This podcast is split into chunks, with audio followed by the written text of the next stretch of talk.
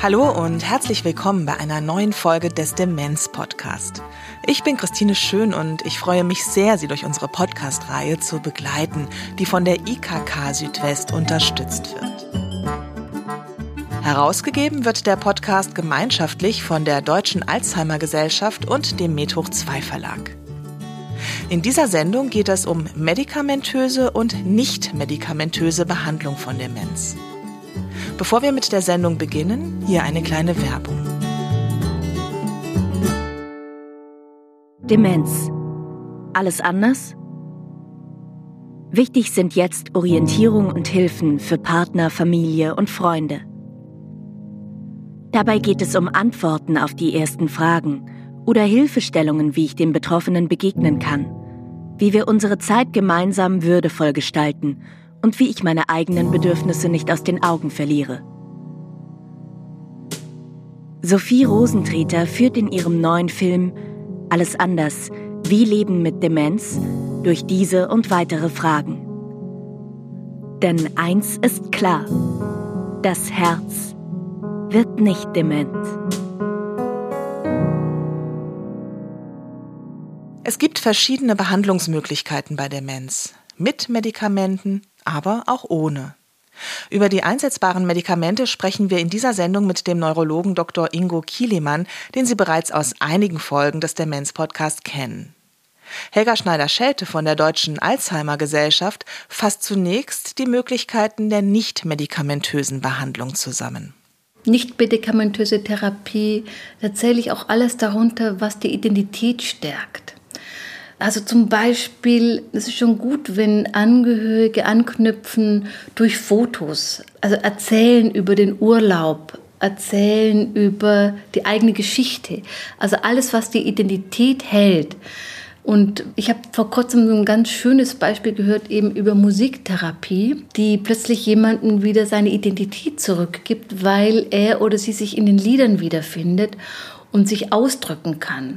Also Therapie, was hilft, dass Ressourcen sichtbar werden, dass die ausgedrückt werden können, dass die erlebt werden. Und wenn ich mich als kompetent erlebe, dann äh, hat es eine sehr gute Wirkung auf meinen Allgemeinzustand.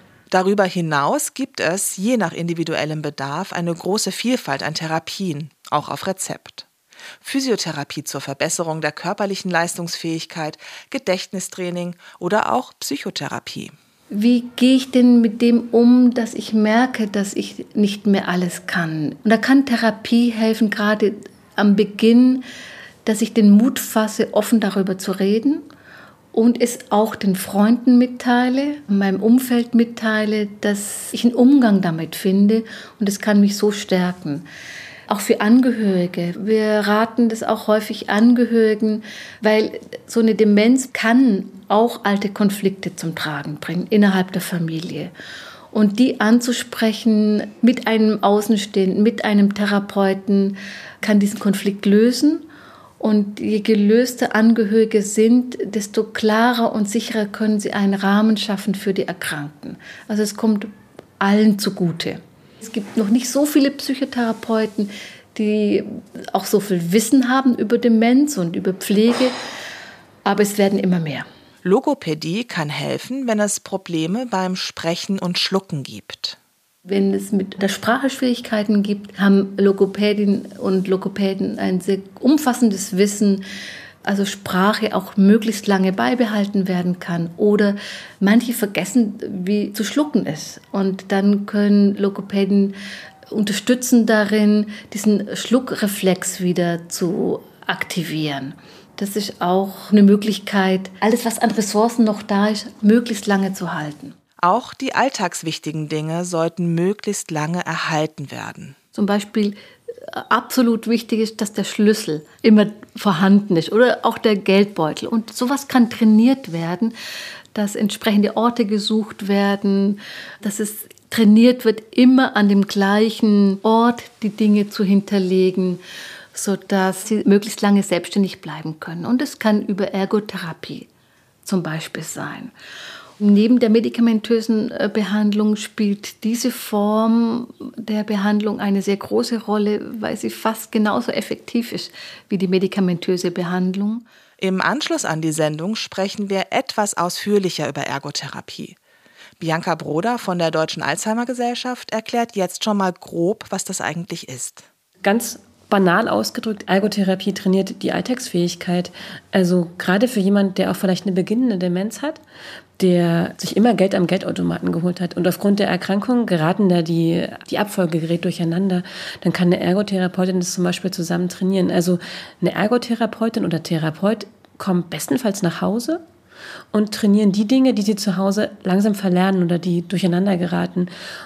Und greifbar ist noch ein schönes Beispiel dafür, die Benutzung eines Kalenders. Ist nicht für alle Menschen unbedingt, äh, machen nicht alle, aber wenn sie eine Demenzerkrankung haben und ihre Termine vergessen, ist es vielleicht sehr wichtig, einen Kalender zu benutzen. Und das kann eine Ergotherapeutin mit ihnen gut trainieren.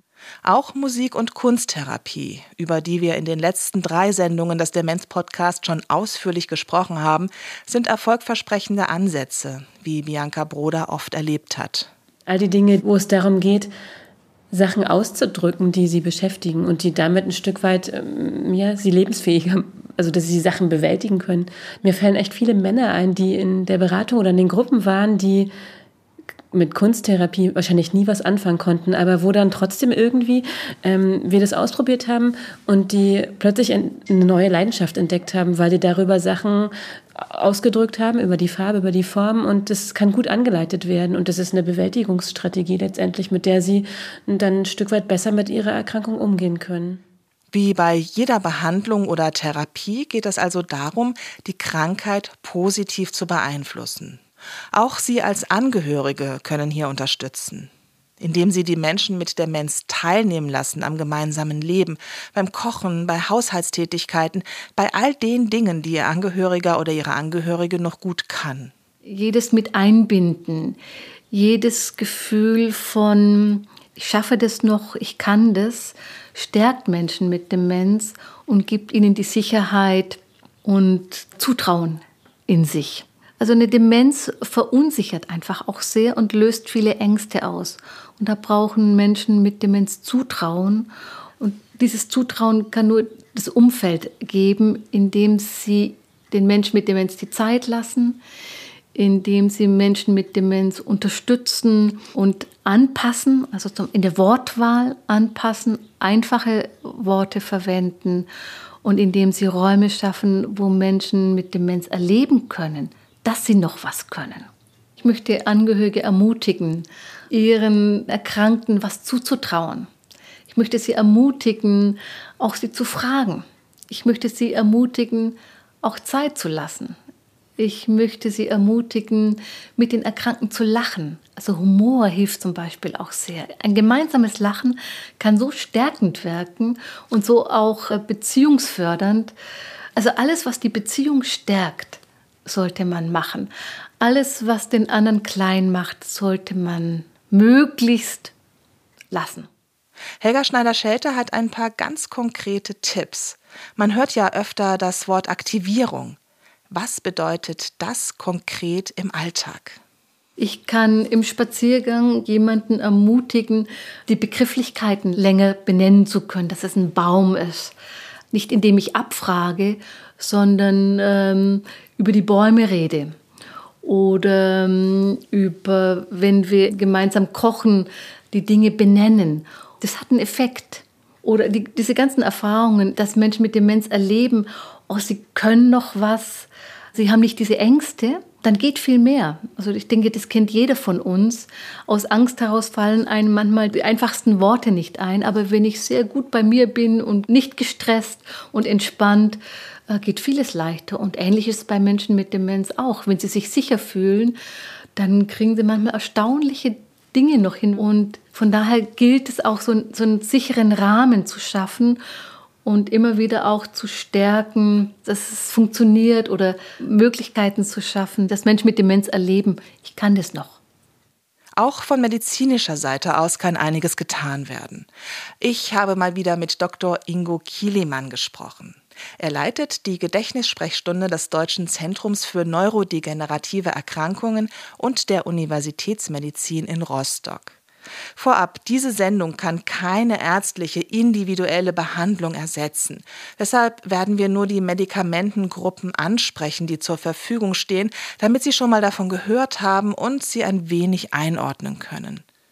Die erste Medikamentengruppe sind die Antidementiva. Wir wissen, dass tatsächlich die Gedächtnisleistung durch diese Medikamente stabilisiert werden kann. Es ist zudem so, dass äh, auch manche Medikamente gezeigt haben, dass das Verhalten oder sogenannte Alltagsfertigkeiten, also sozusagen das Leben an sich, auch durch diese Medikamente positiv beeinflusst werden konnte. Bei den Antidementiva gibt es zwei zugelassene Gruppen.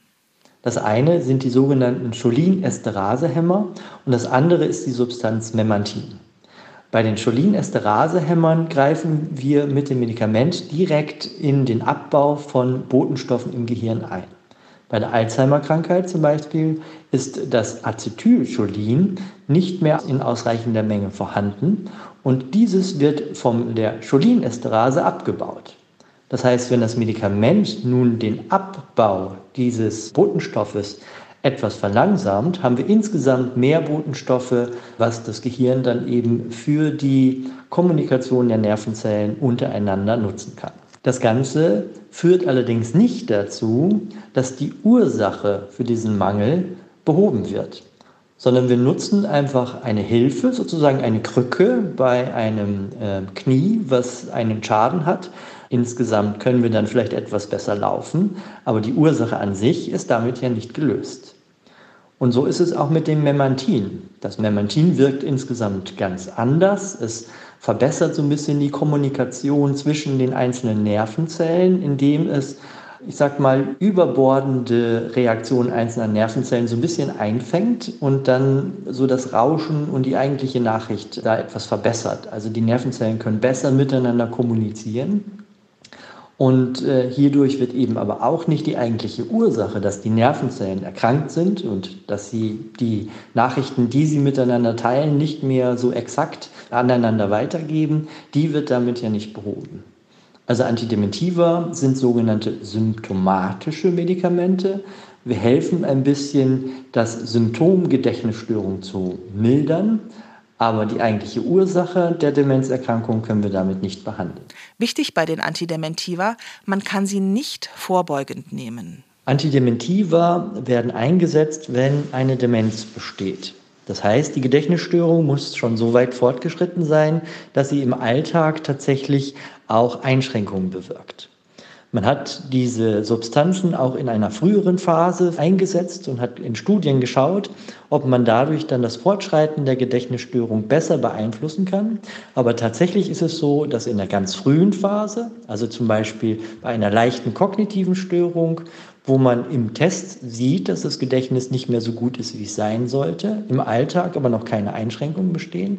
Bei dieser leichten kognitiven Störung wirken diese Medikamente nicht. Was aber können Antidementiva bewirken und was nicht? Die Medikamente an sich können nicht wieder das zurückbringen, auch nicht die Gedächtnisleistung zurückbringen, wie sie denn zuvor vor der Erkrankung oder vor Symptombeginn mal gewesen ist. Vielmehr helfen die Medikamente, die bestehende Gedächtnisleistung zu stabilisieren und insgesamt die weitere Verschlechterung der Gedächtnisleistung Leistung im Verlauf der Erkrankung zu verlangsamen.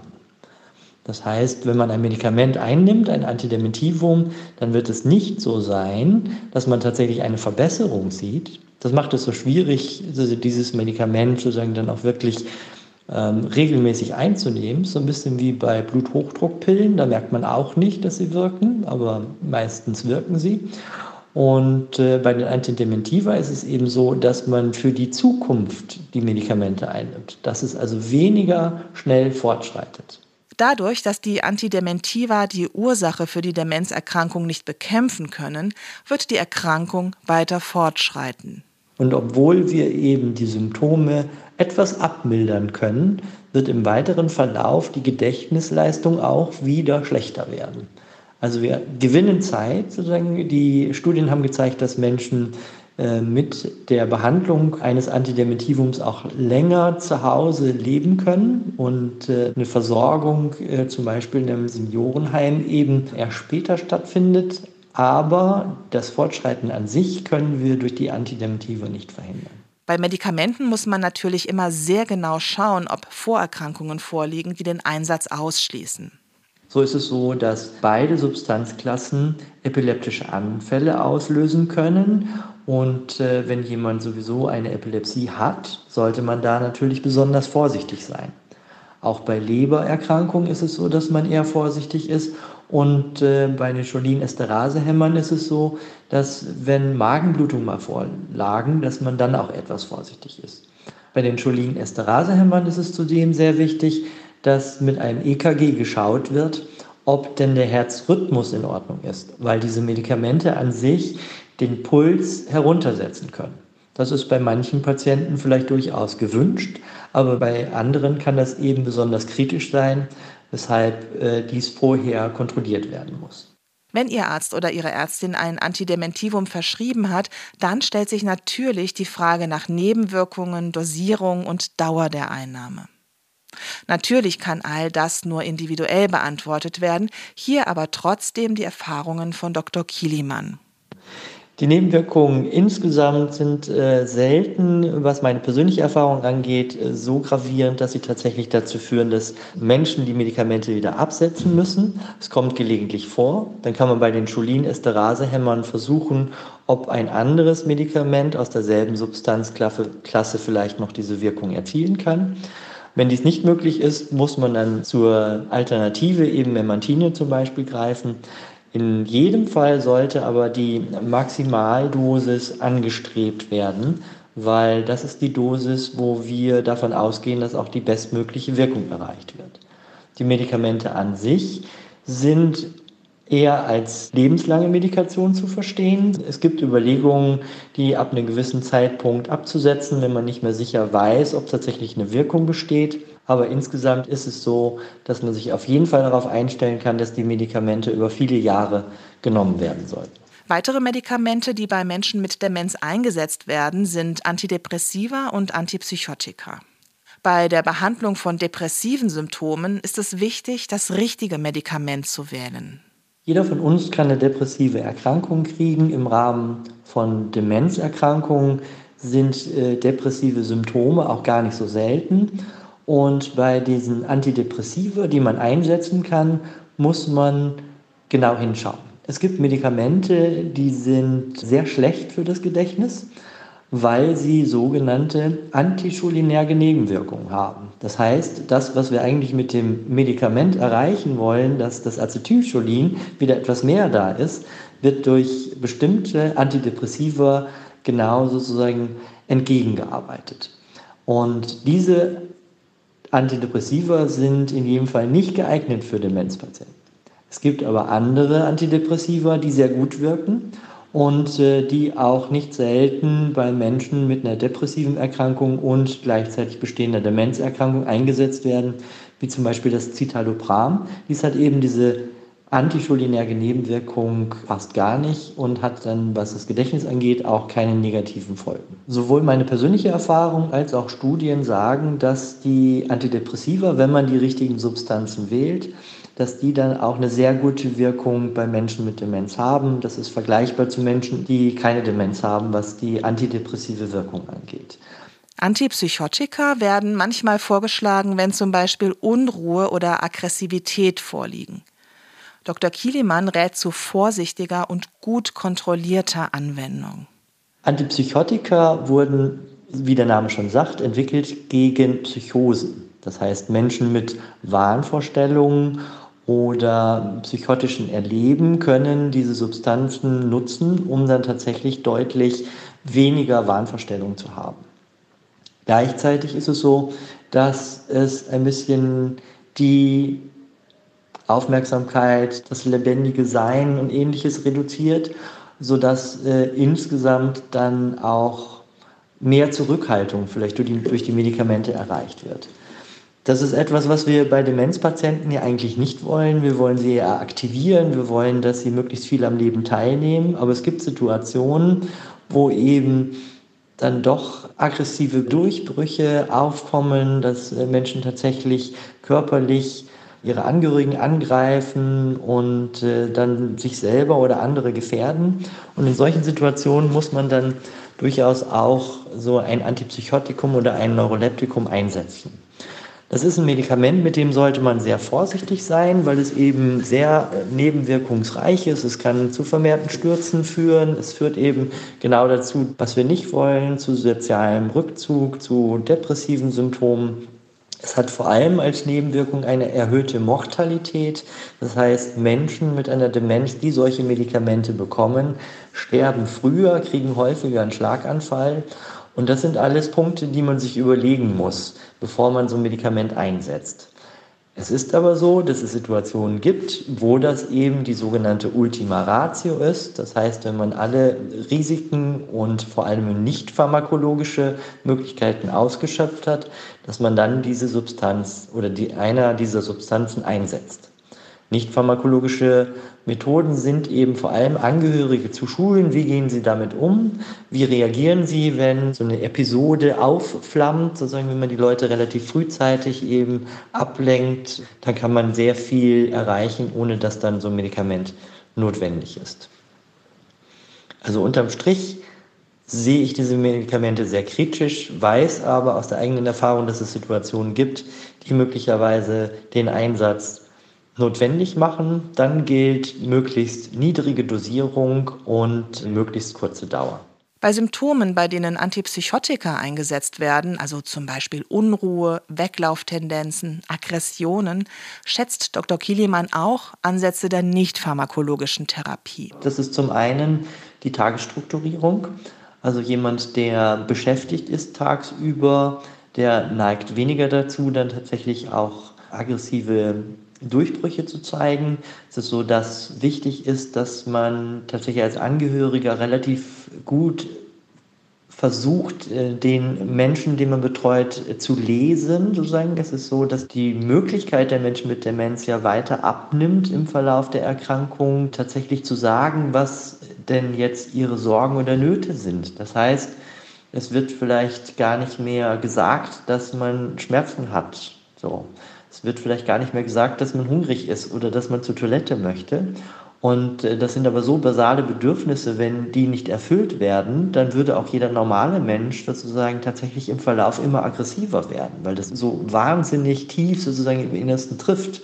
Und wenn ich dann noch merke, dass ich mich nicht ausdrücken kann, na, dann werde ich natürlicherweise, würde ich fast sagen, erst recht wütend. Und das ist das sozusagen, was dann außen rauskommt. Und äh, das erklärt vielleicht auch so ein bisschen, warum dann ein Medikament gegen solche Durchbrüche eigentlich nicht der richtige Weg ist, sondern dass wir versuchen müssen zu verstehen. Ja, wir nennen das auch Validierung. Also schauen, in welcher Situation befindet sich gerade der Mensch mit Demenz und was ist denn eigentlich der Auslöser, die Ursache. Einige Tipps finden Sie in unseren bisherigen Sendungen, zum Beispiel zu den Themen Kommunikation, Alltag oder Tagesgestaltung. Nochmal zum Thema Medikamente. Ich möchte gerne noch eine Substanzklasse erwähnen, die Ihnen eventuell auch mal unterkommen wird. Das sind Benzodiazepine, die manchmal bei Schlafstörungen verschrieben werden. Vielleicht erinnern Sie sich an Dr. Erik Hilf aus der Sendung über Demenz im Krankenhaus. Er ist Chefarzt der Geriatrie des Sana-Klinikums in Berlin-Lichtenberg und hat zu Benzodiazepinen eine sehr klare Haltung. Benzodiazepine sind die Drogen des Alters. Also das ist eine Wirkstoffgruppe, gegen die wir äh, sehr äh, rigoros angehen, weil sie einfach einen großen Schaden machen. Sie helfen dem Patienten nicht, sie unterstützen ihn nicht in seinem Schlafverhalten, aber das, was sie machen, sie machen vermehrte Stürze, sie machen Verwirrtheitszustände ähm, und das sind ganz schwierige Punkte. Wir haben dazu in Berlin gemeinsam mit dem Senat ein Informationsblatt entworfen, wo wir nur auf diese Benzodiazepine hingewiesen haben. Und ich kann wirklich nur jedem raten, darauf zu achten, was äh, seine Angehörigen als Medikamente einnehmen. Und sollte Ihr Angehöriger ein Benzodiazepin in der Verordnung dauerhaft haben, gehen Sie zu Ihrem Arzt und fragen Sie ihn nach der Indikation der Benzodiazepine. Wir können Ihnen in dieser Sendung nur einen groben Überblick geben. Wie gesagt, Ihr Arzt oder Ihre Ärztin ist Ansprechperson für die individuelle Behandlung. Ich möchte noch ein paar Worte zu einer Behandlung sagen, die immer mal wieder in den Medien auftaucht. Es geht um die Antikörpertherapie. Die Forschung läuft, einige Antikörper sind bereits sehr weit in der Erprobung fortgeschritten. Der Antikörper Aducanumab ist sogar für die Zulassung bei den Behörden in den USA angemeldet. Aber auch dieser Antikörper lässt noch viele Fragen offen. Wir setzen Ihnen den Link zu einer Stellungnahme des deutschen Netzwerks Gedächtnisambulanzen unter die Sendung auf www.demenz-podcast.de und bleiben natürlich dran. Wenn sich auf diesem Gebiet etwas tut, werde ich so schnell wie möglich mit Dr. Kielimann sprechen und dann hoffentlich auch mal wieder zu ihm nach Rostock fahren können und nicht pandemiebedingt nur mit ihm telefonieren. Liebe An- und Zugehörige von Menschen mit Demenz, ich hoffe, dass wir Sie mit dieser Sendung ein wenig unterstützen konnten bei der Suche nach passenden Behandlungsmöglichkeiten und dabei gut vorbereitet zu Ihrem behandelnden Arzt oder Ihrer behandelnden Ärztin gehen zu können. Auf der Seite www.demenz-podcast.de finden Sie unter dieser Sendung weiterführende Links. Im Anschluss an diese Sendung hören Sie noch ein Gespräch darüber, was Ergotherapie bei Menschen mit Demenz bewirken kann. Wenn wir in unserem Podcast bestimmte Themen angehen sollen, dann schreiben Sie uns eine Mail an info@demenz-podcast.de. Wir freuen uns sehr über Ihre Vorschläge. Vielen Dank fürs Zuhören. Ich wünsche Ihnen alles Gute. Bis zum nächsten Mal. Tschüss, Ihre Christine Schön.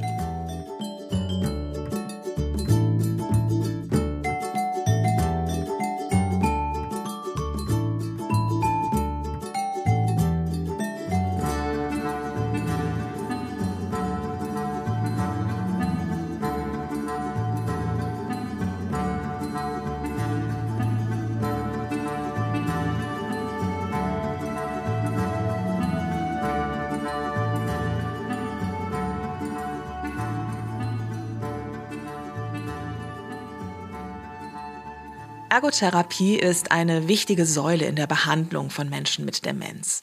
Deshalb reden wir kurz darüber mit Katrin Michels aus Köln. Hallo Frau Michels, Sie sind Ergotherapeutin und spezialisiert auf die Behandlung von Menschen mit Demenz. Was bewirkt denn Ergotherapie bei Menschen mit Demenz? Also wir Ergotherapeuten haben speziell das Ziel in der Arbeit von Menschen mit Demenz, dass die Selbstständigkeit erhalten wird.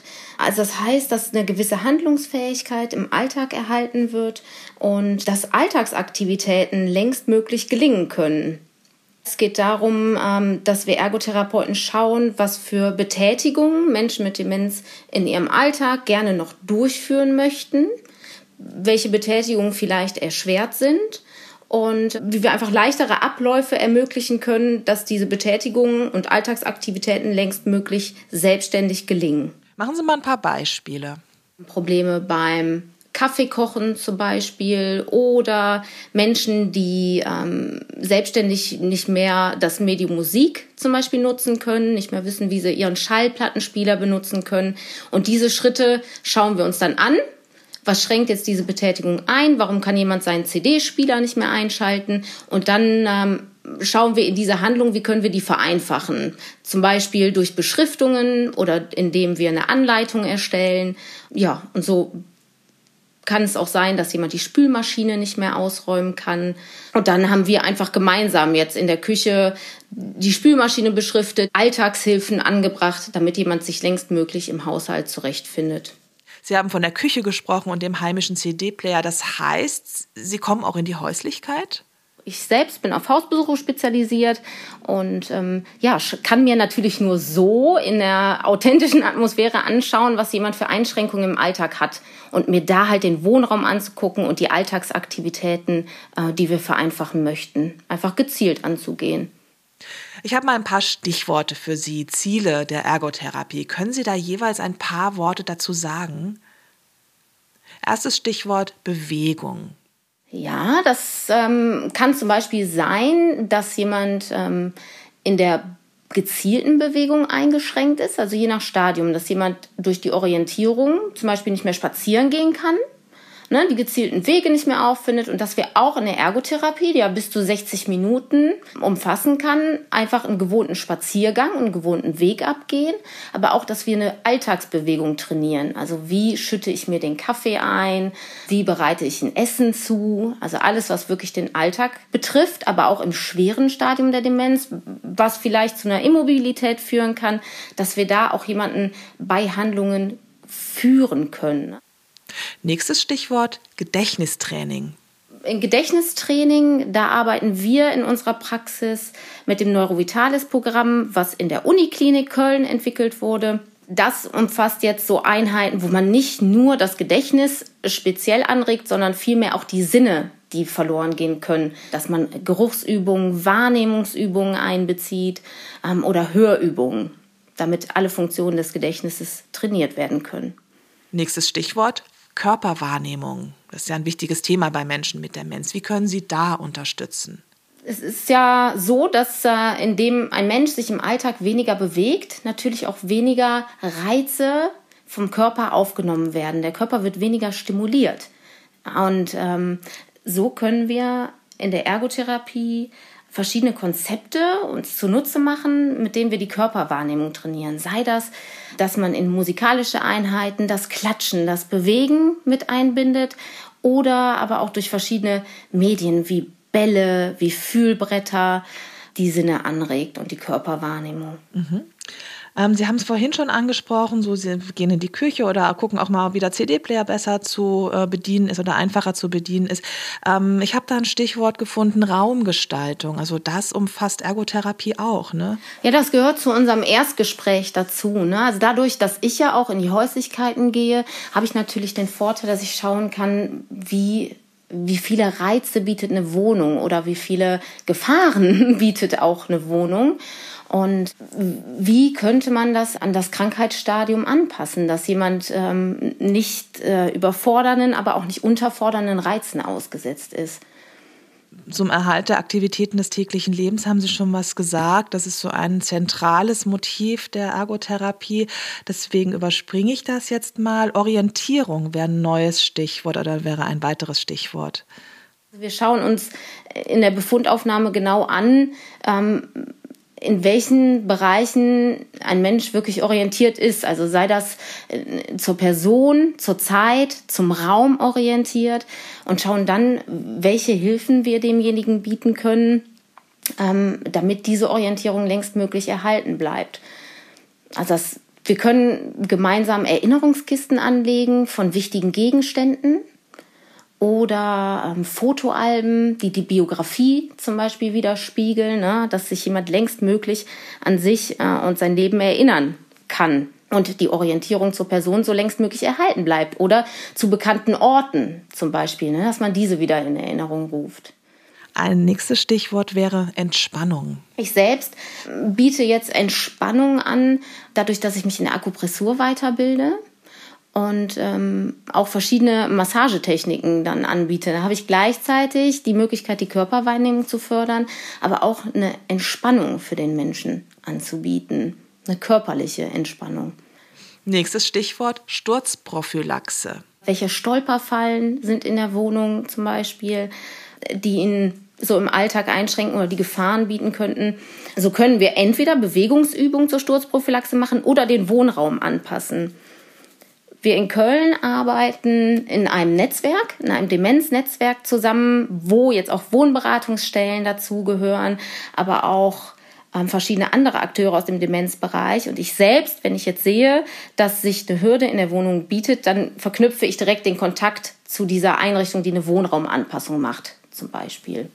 Und das letzte Stichwort Kommunikation. Die Ergotherapie bietet die Möglichkeit, den Menschen mit Demenz im beginnenden bis zum schweren Stadium zu begleiten. Also da geht es auch um nonverbale Kommunikation.